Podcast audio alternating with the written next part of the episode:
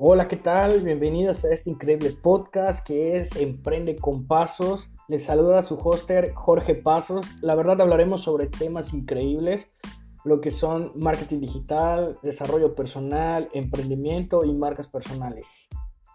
Así que comencemos. Hola, hola, buenas tardes, buenas noches en el lugar donde todos ustedes eh, se encuentren bien. Bienvenidos a este cuarto episodio de Emprende con Pasos. Les habla su hoster Jorge Pasos y la verdad me siento muy contento de poder estar eh, este gran día con todos ustedes. Y hoy quiero hablar sobre un tema que la verdad me gusta, me apasiona, es algo que, que la verdad eh, me llena mucho de, de, felicidad para poder ayudar a las demás personas con, con esto. Y hoy quiero hablarles un poquito sobre lo que es el emprendimiento digital. Creo que es algo muy importante con respecto al emprendimiento y con las nuevas tendencias que han estado pasando y todo lo que ha estado ocurriendo a nivel mundial de lo que ha sido eh, esta pandemia. Así que bien, les quiero platicar un poquito sobre el emprendimiento digital. Ahora, ¿qué es esto realmente del emprendimiento digital? Muchas personas dicen, bueno, ¿y a mí de qué me va a servir eh, emprender de manera digital? Y siempre se hacen la pregunta, eh, la gente que no está muy metida en este tema de lo que es el mundo digital, dicen ellos, ¿cómo puedo yo emprender? O más bien, ¿qué es el emprendimiento digital? Así que aquí se los quiero explicar. Es aquel donde el foco, ¿ok? De un negocio es de una manera global y las herramientas son 100% digitales. Obviamente con ayuda de estrategias y lo que tú quieras realizar, ¿no? Obviamente para ser un emprendedor digital debes conocer ciertas, bueno, pues vamos a decirle ciertas tendencias, en dónde está tu público, qué es lo que quieres tú eh, dar a conocer, a lo mejor un producto, un servicio, a lo mejor si eres freelancer, a lo mejor si tienes tu marca personal, dependiendo de, de lo que quieras emprender, ahora sí, en el mundo digital. Y sobre todo también conocer el comportamiento específicamente de los clientes. Ahora bien, ¿qué es esto del ecosistema digital? A veces nos hacemos como que esta pregunta de, bueno, ok, estoy en el mundo digital, ahora, ¿qué es lo que yo voy a hacer? Ahora, el ecosistema digital, que es la parte fundamental para lograr que el emprendimiento surja, ¿ok? Es, es que el mundo digital evoluciona con rapidez y realmente tras el nacimiento de todo esto, llegamos a un periodo en el que solo el concepto de emprendimiento toma una mayor relevancia y sobre todo con distintos puntos de vista. Porque ahora el término de emprender ya no es nada más de voy a poner un negocio y nada más va a ser de manera física y solamente le voy a eh, vender solo a ciertas personas. No, el término ya emprendimiento ya está abarcando mucho más y es algo muy importante, ¿no? Y con respecto a todo esto del ecosistema digital, hay un nuevo término o hay un término que realmente ya existía que se llama el intraemprendimiento. ¿Y esto qué es? Porque así como existe el emprendimiento nada más, existe el intraemprendimiento. Pero ¿qué es esto? Ofrece un doble enfoque, ¿ok? Desde la creación de nuevas empresas y de los proyectos dentro de una firma ya existente. Esto es lo que hace el intraemprendimiento. ¿Ok? Ahora, ¿qué pasa si hay problemas? Una clave importante del éxito es detectar y conocer el problema o la necesidad que queremos resolver eh, con lo que vamos a hacer en el ecosistema digital. ¿Sí? Lo que queremos hacer en el emprendimiento digital. Si tú como persona, vamos a poner un ejemplo, tú eres mercadólogo y dices, bueno, yo quiero ayudar a las pymes o a, las, o a los emprendedores o, a los negocios que ya están posicionados o a la gente que realmente requiera de esto, eh, no solo vayan a vender, como típico, como consejo, no solo vayan a vender y, y te vendo esto y ya estuvo. No, no, no, no, al contrario. Hay que detectar ese problema, trabajar mano a mano con las personas para poder resolver el problema o el asunto que tengan dentro de su negocio o empresa. ¿Ok? Es sumamente importante esto. Entonces, si hay problemas, no se vayan a solo vender, no. Hay que servirle también a las personas con respecto al poder ayudarlos con el problema que tienen, detectarlo, eh, hacer, por ejemplo, estrategias, dependiendo de lo que vayas a hacer, ¿ok? Ahora bien, hay algo muy interesante con respecto al emprendimiento, con respecto a, a todo esto, y considero yo que es una herramienta que va mucho de la mano, porque el emprendimiento no es nada más eh, me aviento a, a querer abrir un negocio o una empresa, no. También, desde mi punto de vista, desde mi humilde opinión, hay que también trabajar la parte del desarrollo personal. Y ahorita les voy a explicar por qué. Algo muy interesante, eh, todos conocemos al señor Maslow, ¿ok? Con la pirámide y qué es lo que él busca, porque el emprendedor tiene que estar bien y constante eh, contexto, ¿ok? En un contexto que el emprendedor se sienta bien, no solo realizado de ciertas maneras, sino también trabajar con la persona, o sea, contigo mismo para poder lograr esto, ¿no? Entonces, el señor Maslow en, la en su pirámide menciona las necesidades fisiológicas, las necesidades de seguridad, necesidades de la afiliación o pertenencia, necesidades del reconocimiento, necesidades de la autorrealización. Ojo, pero hay algo muy interesante sobre esto. No nada más es que tú trabajes como persona, no solo tu desarrollo personal cuando quieras emprender. Hay algo también muy importante. Si vas a emprender, también esta pirámide te va a ayudar a detectar eh, lo que igual un cliente necesite. Bueno, yo se los comparto porque me ha funcionado esto. Y se los digo honestamente desde mi perspectiva, desde lo que yo he hecho y, lo que he logrado, ¿no? Ahora bien, las necesidades fisiológicas, eh, hablar un poquito ya de la psicología, pero también quiero meter mucho esto en, en, este contexto, es las necesidades fisiológicas, la respiración, la, la, alimentación, la temperatura, el descanso, la reproducción, etcétera, ¿no? La seguridad también es la seguridad física, el empleo, la salud, seguridad familiar y tener unos recursos, ¿ok? La afiliación es la amistad, la familia, los afectos, el sentido de la conexión que tienes con las personas, ¿no?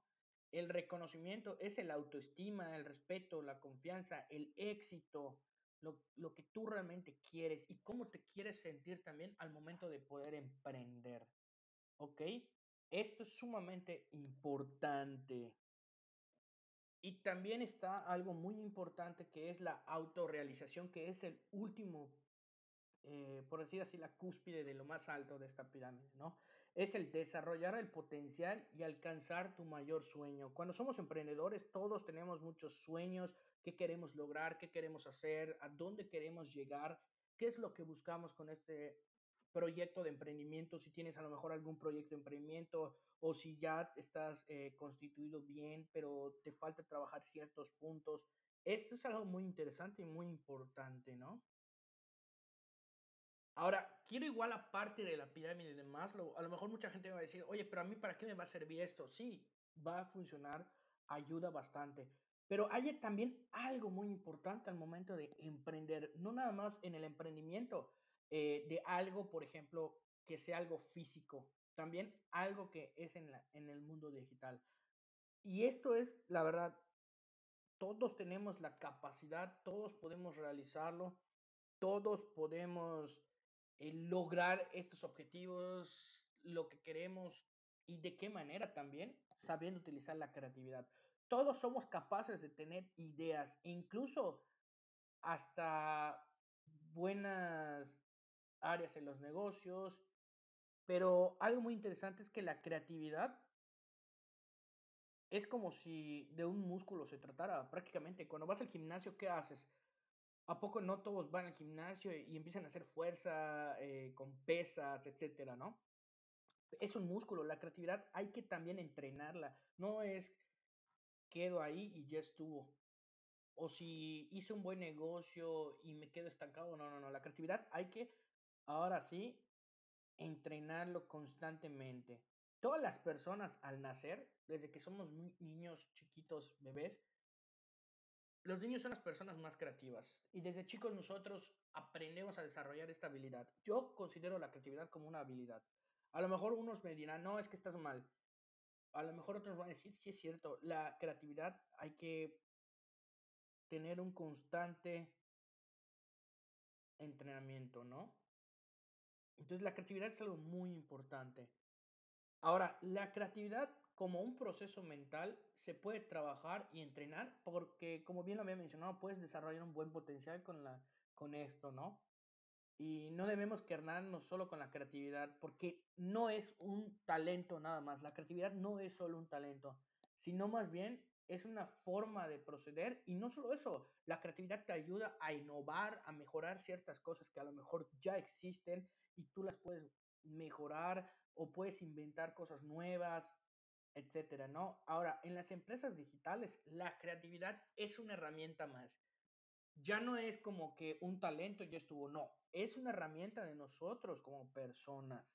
Y es algo que la verdad eh, es muy importante, ¿no? Ahora, si todos tenemos o trabajamos en, en empresas digitales, obviamente hay gente que es demasiada creativa, eh, creativa, la verdad, y eh, la creatividad en las personas. ¿Y por qué voy con la parte de las personas? Porque hay que entender algo. Si tienes un equipo de trabajo, tienes que dejar que esa creatividad que ellos tengan explota, que le exploten ellos.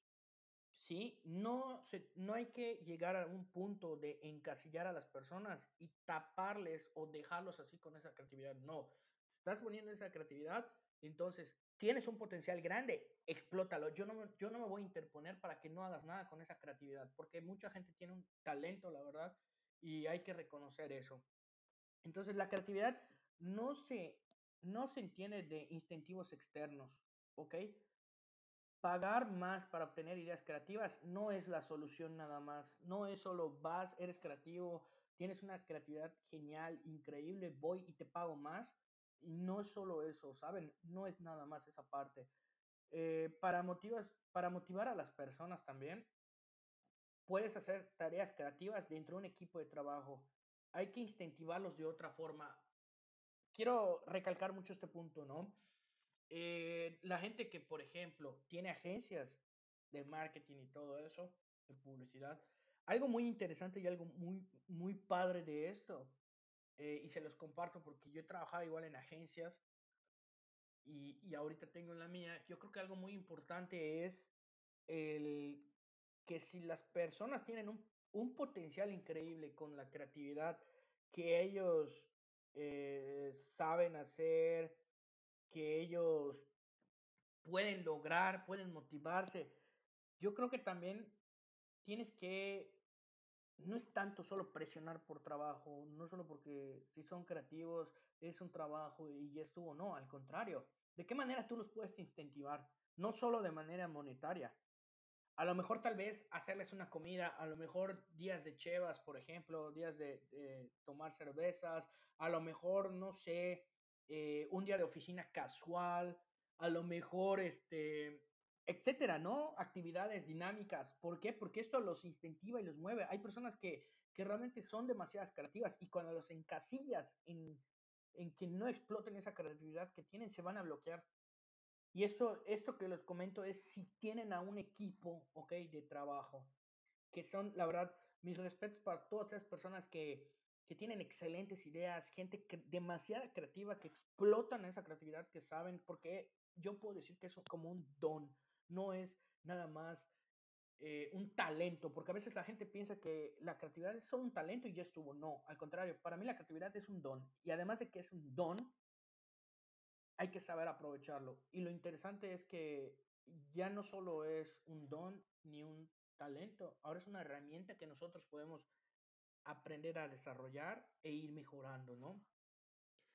Ahora bien, los tres aspectos motivadores para un equipo creativo son tres, la autonomía, la pasión y hacer algo más grande que ellos mismos. ¿Y a qué voy con estos tres puntos? ¿Por qué la autonomía? Es darles una autonomía controlada para ellos, para que ellos mismos marquen sus prioridades. Es muy interesante esto, ¿no? Que no llegues nada más y les digas, vas a hacer esto, esto y esto, y porque así lo digo yo o porque así lo quiero. No, al contrario, que tengan ellos esa libertad de que sientan de que, oye, mira mi idea, esta, esta propuesta que tengo, oye, eh, hay esto, ¿no? Entonces, hay que dejar que ellos se sientan libres, por decir así, y que no los estemos atosigando por el hecho de decir, bueno, ¿cuál es la idea? ¿Qué es lo que voy a hacer? ¿Qué es lo que puedo cambiar? ¿Qué?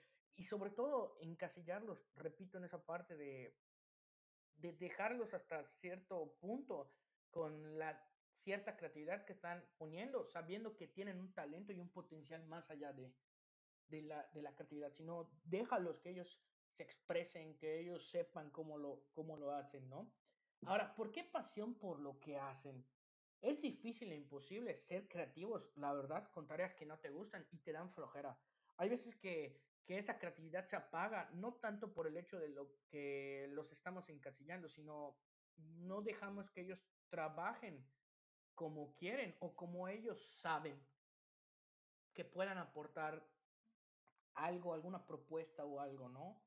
Entonces yo creo que aquí, cuando ellos hacen algo por pasión, que de verdad les gusta, lo saben hacer, les encanta, eso los motiva más a poder eh, tener un mejor, una mejor constante y una mejor mejora, vaya la redundancia, en, en actividades o en tareas a lo mejor que tengan que hacer dentro de, del negocio, ¿no? Ahora, hacer algo más grande que ellos mismos. ¿A qué voy con esto? Que están construyendo algo más grande que ellos mismos y que saben ellos que van a ser reconocidos. Y estamos hablando que, por ejemplo, la gente que tiene una agencia de marketing, eh, obviamente no es nada más les estás dando una cierta tarea. Al contrario, ellos saben que pueden hacer más de lo que ellos son. Ellos saben que tienen un potencial, pero hay gente que a veces eh, se encasillan en esa parte de la creatividad y se quedan ahí atorados y, se bloquean ellos mismos, ¿no? Entonces yo creo que es algo muy interesante. Ahora, con estos tres motivadores que quedan más que claros, quiero pensar que es así, es algo muy importante, ¿no? La creatividad sí que tienen incentivos internos, también personales y más allá de la recompensa económica, porque no es nada más, ok, me estás haciendo más, te voy a pagar más. Puede ser que sí, pero no solo hay que tomar en cuenta eso de lo económico, también a lo mejor hay algo que ellos quieran de más y es válido también y, sobre todo se van a sentir a gustos con eso, ¿no? Ahora bien, ¿por qué hablo no solo del emprendimiento digital y no solo hablaba de la cuestión de agencias o cualquier otra cosa, ¿no? Hay un término que ahorita, con todo lo que está sucediendo, la tecnología, los avances, ¿ok? El término startup, mucha gente dice, oye, ¿qué es eso de una startup? ¿Qué es? ¿Para qué funciona? ¿Qué es lo que hacen realmente? Bien, y de aquí les quiero platicar un poquito porque el emprendimiento digital abarca muchas cosas, más allá de nada más, voy a poner un negocio digital y ya estuvo, no, abarca mucho más. Ahora, ¿qué es una startup? Es una empresa de nueva creación, ¿ok? Que comercializa productos y servicios a través del uso intensivo de la tecnología. Y esto es algo sumamente increíble porque la tecnología va a ir avanzando, va a ir mejorando, va a evolucionar y no se queda atrás. Y estas son las tecnologías de la información y la comunicación, o sea, las TICs. Es un modelo de un negocio estable, las cuales permiten un crecimiento más rápido y un sostenido de tiempo. Ok, sumamente las startups son increíbles, la verdad. Eh, creo que vienen a cambiar muchas cosas. Eh, ahora sí, la, lo nuevo de la tecnología, todo lo que esto va a ir avanzando, ¿no? Ahora, hay gente que cuando sabe que es una startup o a veces no saben que es una startup, eh, ¿cuáles son las características realmente importantes de este ecosistema de las startups y todo eso, ¿no? Ok, desarrollan por norma general modelos de negocios innovadores. Siempre las startups tienen que ser innovadoras, con una gran capacidad de tecnologías, etcétera, ¿no? Opera con costos mínimos, es cierto esto, e inferiores a las empresas tradicionales. Esto es porque las startups son digitales. Hay startups que son todo, como bien, como bien se menciona, es algo tecnológico, es algo que, que a lo mejor eh, ya no vas a necesitar pagarle a las personas, a lo mejor vas a tener que pagarles por lo que ellos te hacen de algo tecnológico, ¿no? Su principal objetivo es crecer rápidamente. Las startups son maneras de crecer rápidamente.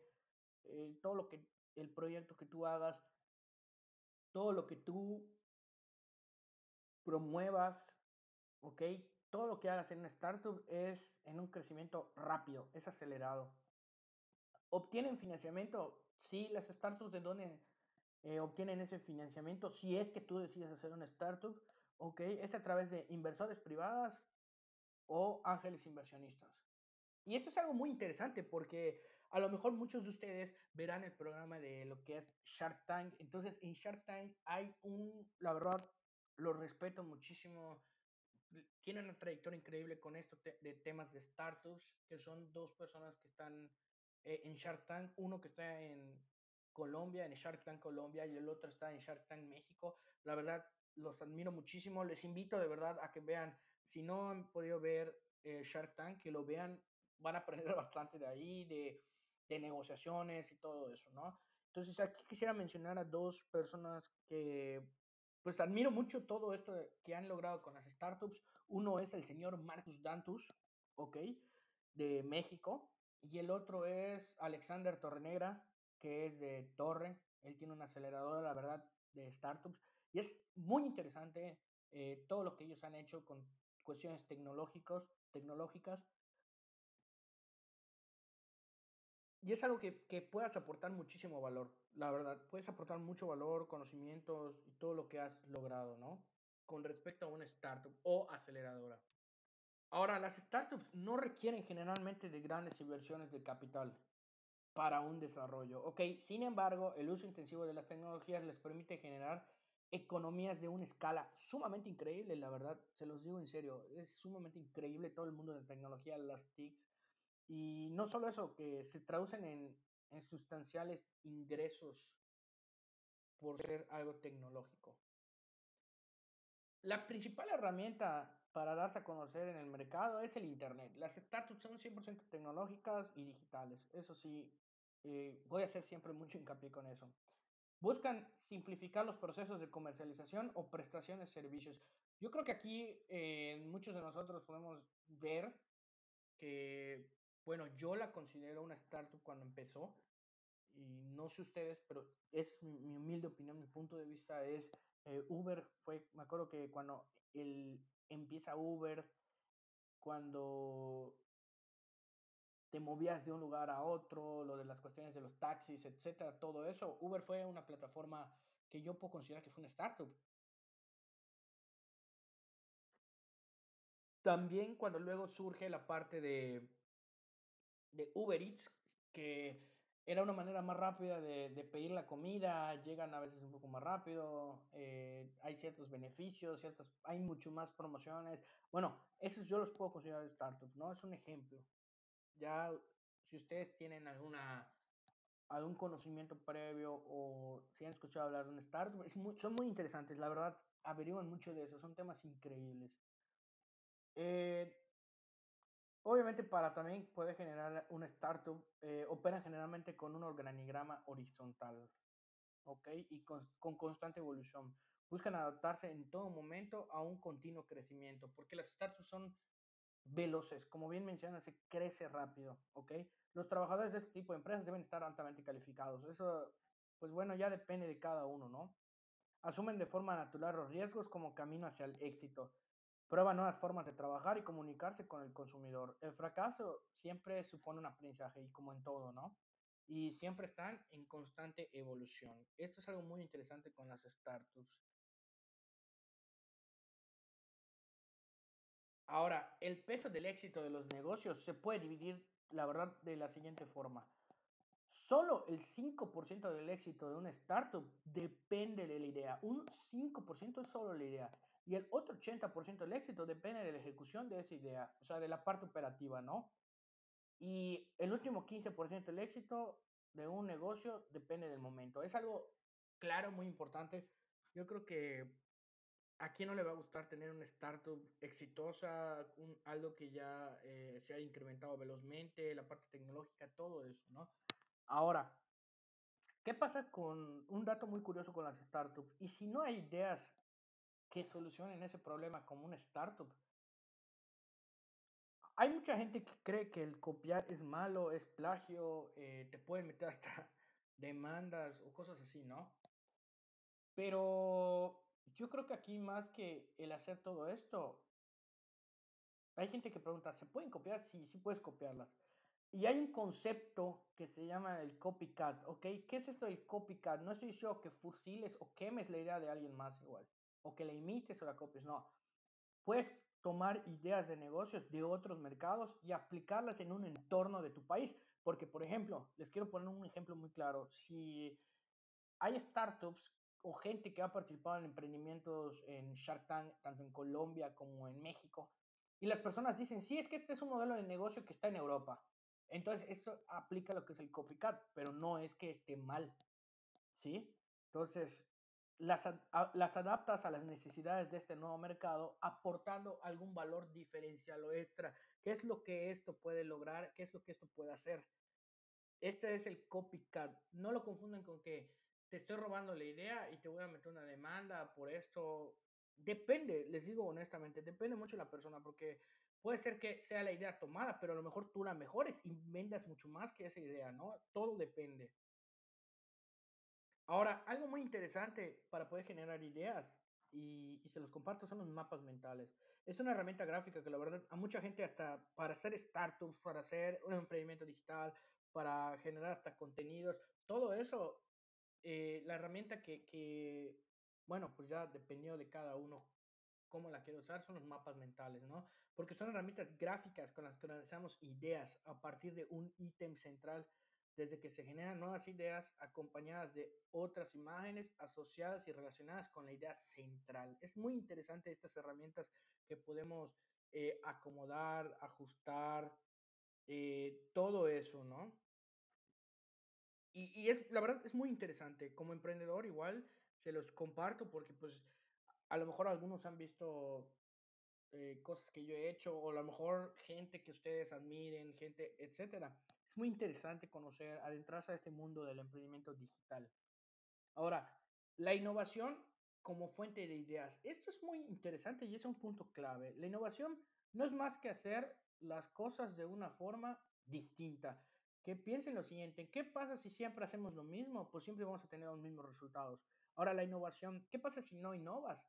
Se cae tu negocio. Un ejemplo, y, y, creo que a mucha gente está, va a decir, oye, ¿cómo va a ser posible esto?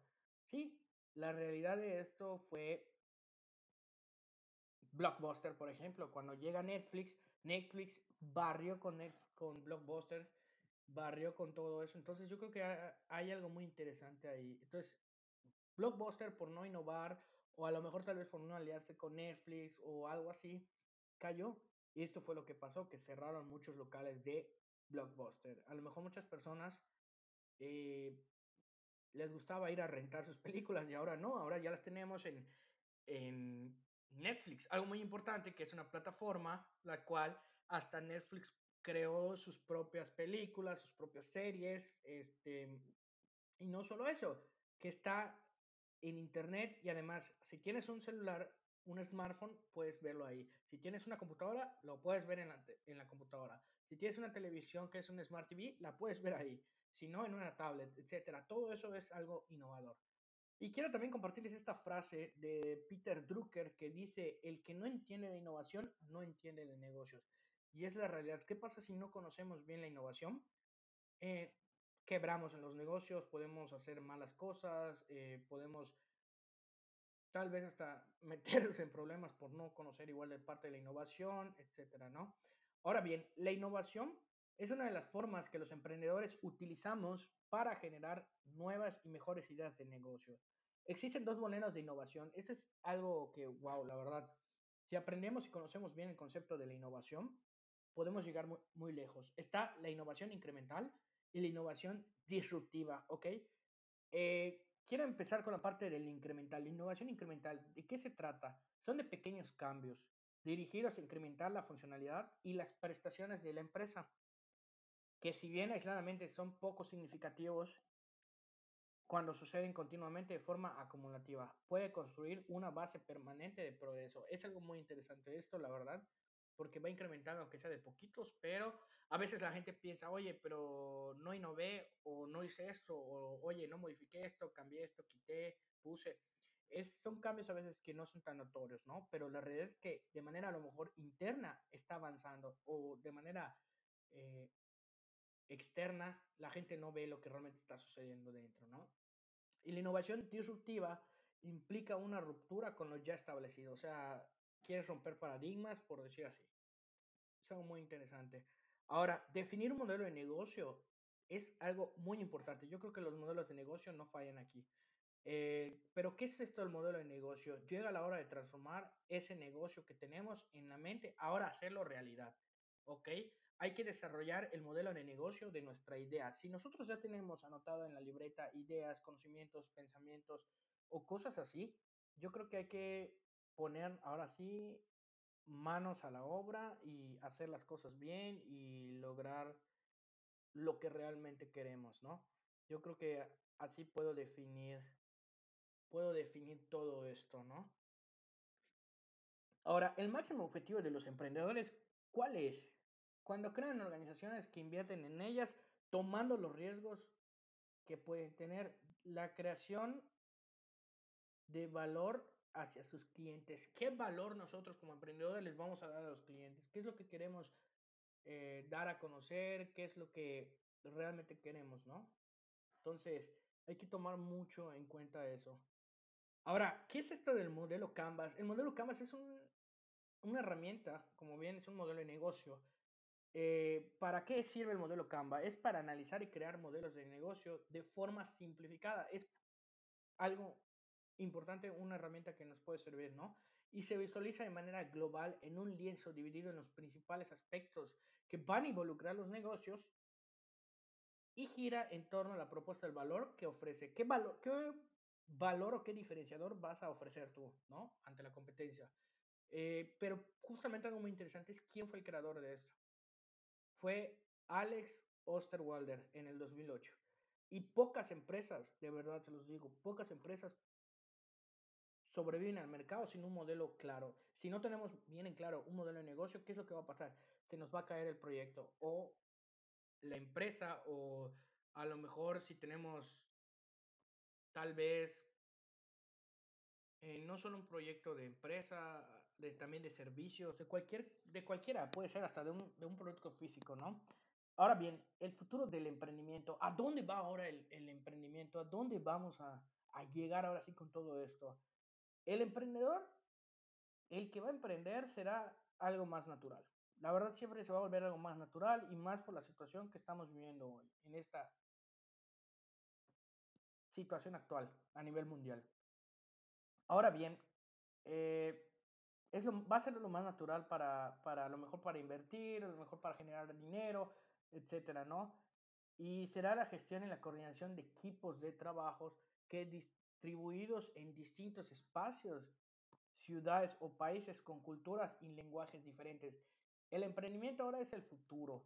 Puedes tú estar en una ciudad, puedes tú montar un negocio en una ciudad y puedes también hacer una sede en otro país o en otra ciudad. Todo depende. Ahora del Internet, eh, las tendencias tecnológicas, los medios digitales van a evolucionar, van a seguir en constante crecimiento y no hay que quedarnos atrás. Ahora, ¿cuál es el modelo laboral del futuro? Muchos nos hacemos la pregunta de, bueno, ¿y qué modelo laboral voy a utilizar? O sea, ¿qué realmente qué voy a hacer? Hoy se están forjando las grandes cooperaciones empresariales que perderán peso a favor de las redes empresariales y de los freelancers. En este mundo, las claves de los profesionales será su propia marca personal. Hay gente que en la actualidad ya está usando una marca personal y como bien les había mencionado en el episodio 2 de marca personal, pues ahí tienen algunos tips que les pueden utilizar para iniciar una marca personal si así lo desean, ¿no? Ahora bien, como tips, ¿qué? Ahora sí, tips de emprendedores. Los emprendedores sabrán de trabajar en su marca, en una marca personal, o en algo que tú quieras realizar, ¿no? Eh, antes que incluso hasta que la marca de su propia startup. ¿Cómo tú te tienes que ir a vender? O sea, tú como emprendedor, tú como marca personal, ¿qué servicios vas a ofrecer a las demás personas? A veces creamos primero una marca personal y luego creamos el negocio. O a veces viceversa. Pero a veces dentro de tu propio negocio también puedes generar tu propia marca personal. Y es algo muy interesante, es algo simultáneo que puedes ir trabajando. Ahora, el talento ya será muy escaso, ya no es tanto de qué talentoso eres. Ahora eh, solo será un fiel a eternos de trabajos saludables, la verdad, con proyectos apasionados y que reinvierten en el crecimiento personal. Esto es lo que va a pasar con el talento, ya será algo muy escaso. Nunca dejes de formarte. Otros no lo harán. Emprendedores, si ustedes no se siguen formando, van a, van a llegar personas a lo mejor de su misma rama, de su misma área, y los van a querer, pues, hacerle la competencia. Y la verdad es que, pues, qué gacho, ¿no? Que, que, que te quiten un puesto solo porque hay alguien mejor preparado que tú. La verdad, eso pasa en todos lados. Eso va a pasar en todos lados. A lo mejor va a haber alguien que va a llegar mucho más chingón que tú, y lo digo con mucho respeto, y bye bye. ¿Por qué? A lo mejor porque tienen más diplomados que tú, más certificados, qué tan preparado está, conocimientos, etc. Pero también algo muy importante es la experiencia. Eso es algo muy importante.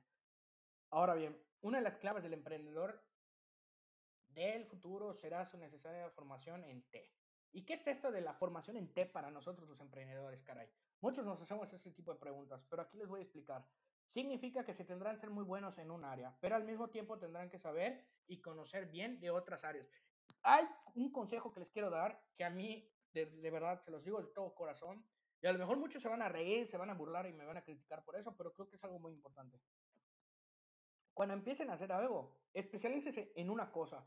Ojo, no porque nos especialicemos en una cosa, quiere decir que, que realmente no debamos de conocer de otras áreas. Al contrario, a veces es necesario ser un todólogo, pero después de ser un todólogo, especializarte en una o enfocarte en una sola rama. Es muy curioso porque a veces la gente te dice, oye, especialízate en una cosa. Sí, te especializas en una cosa, pero la persona que te lo está diciendo a veces está especializada no solo en una cosa, sino en varias áreas. Y es muy interesante todo esto. No, no, no me gustaría así abrir un debate muy que la verdad te haga pensar mucho, pero eso es la realidad. Y se los comparto porque creo que es algo muy importante. Ahora, los CEOs de las startups. ¿Qué va a pasar ahora con los benditos CEOs? Sí, con los directores generales de las, de los, de las startups o de cualquier otro negocio. Y aquí se los voy a explicar. Pero aquí estoy tocando el punto más clave de las startups. Las startups digitales necesitarán líderes, líderes capaces de adaptarse a las nuevas necesidades de un cambio. Señores, que entiendan esto, emprendedores también que lo entiendan. Si no nos adaptamos a un cambio, vamos a quebrar. Y no se los digo por mala onda, así como le pasó al Blockbuster, que era donde todo el mundo rentaba películas y vean qué pasó. Vino un monstruo, supo cómo y se lo comió. Entonces, ¿qué más va a pasar, no? Y también para ello tendrán que enfocarse en conocimientos. Los CEOs del futuro deberán trabajar al menos las siguientes capacidades. Les voy a contar algo muy interesante. Hay que también conocer las habilidades blandas. Eso es algo muy importante. Y estoy hablando de, de cualquier negocio, no nada más de los negocios digitales. La humildad, la colaboración, la creatividad, la resiliencia y la integridad. Creo que estos son los más importantes que yo pudiera mencionar. Ahora, ¿cuáles son los errores más comunes que desgraciadamente cometemos como CEOs en una startup eh, digital o en algún negocio? Y esto creo yo que, que va también no solo a darse a entender con esto en cuestiones de negocios digitales, también en negocios físicos. Y es algo muy claro, está un amigo o familiar no es tu mejor socio. Bueno, todo depende. Si sabemos eh, separar esas líneas, yo creo que sí se pudiera. Pero bueno, estos son los errores como 10 más comunes que suceden. No hacer un buen pacto de socios, eso sí, si no explicas, si no, si no pones todo eh, al margen como debería ser, no va a funcionar. El producto no está terminado. ¿Qué pasa si haces un lanzamiento con un producto que apenas estás como prototipo?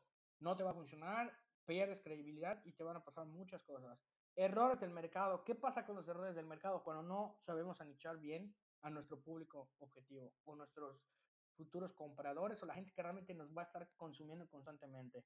Malas previsiones financieras. Sí, si no sabemos de finanzas, créanme, vamos a quebrar. y es algo que la verdad, un error que cometemos muchos, y me incluyo porque en algún momento yo lo cometí. Y si escuchan esto es para que también de, mis, de, mi, de mi trayectoria también conozcan al menos un poco de qué es lo que he hecho y qué me ha fallado, por qué lo he mejorado, por qué he hecho esos cambios y todo eso sucesivamente, ¿no? Oye, un, un gran cargo de los costos fijos. La verdad, es cierto eso. Pensar que tu producto será viral. Hay que también no solo decir porque mi producto va a ser viral, voy a ser el mejor o va a ser el mejor. No, al contrario, hay que ser realistas. A lo mejor puede haber un producto mucho mejor que tuyo y se hace mucho más viral. ¿Suele pasar? Sí, va a pasar en todo, en todo momento.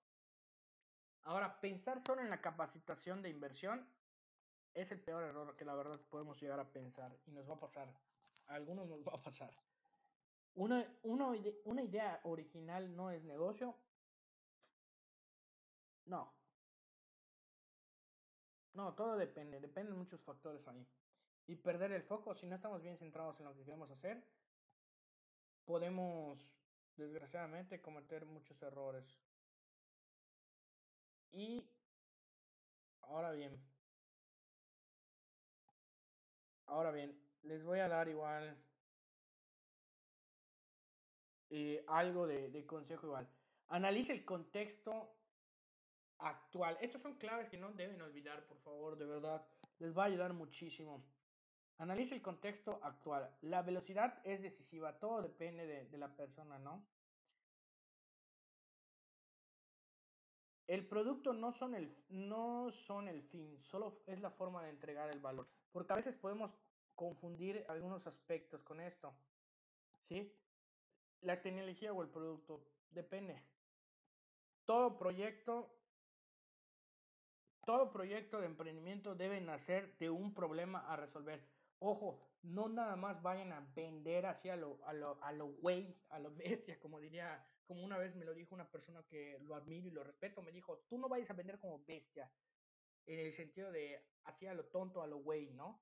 No, no, no, al contrario, analiza primero, busca lo que puedas resolver algún, algún, algún caso, o a lo mejor si hay un producto que está fallado, o a lo mejor algún producto que la gente quiera que tú puedas mejorar, a eso se refiere con esto, ¿no? Siempre busca un problema para resolver. Las empresas digitales son de valor o de volumen. Eso es 100% comprobado. Y el ciclo natural de las empresas es nacer y crecer para volver a nacer. Esto es algo que me gusta porque es como el ave fénix. Hay veces que hay negocios o empresas que cierran, pero la gente no se imagina que pasan 3, 4, 5 años y mejoran. Y todo lo que la, la empresa tenía antes, pues mejoró, se innovó y, va para arriba. Y suele pasar, créanme, hay un montón de, de claves muy interesantes con esto, ¿no?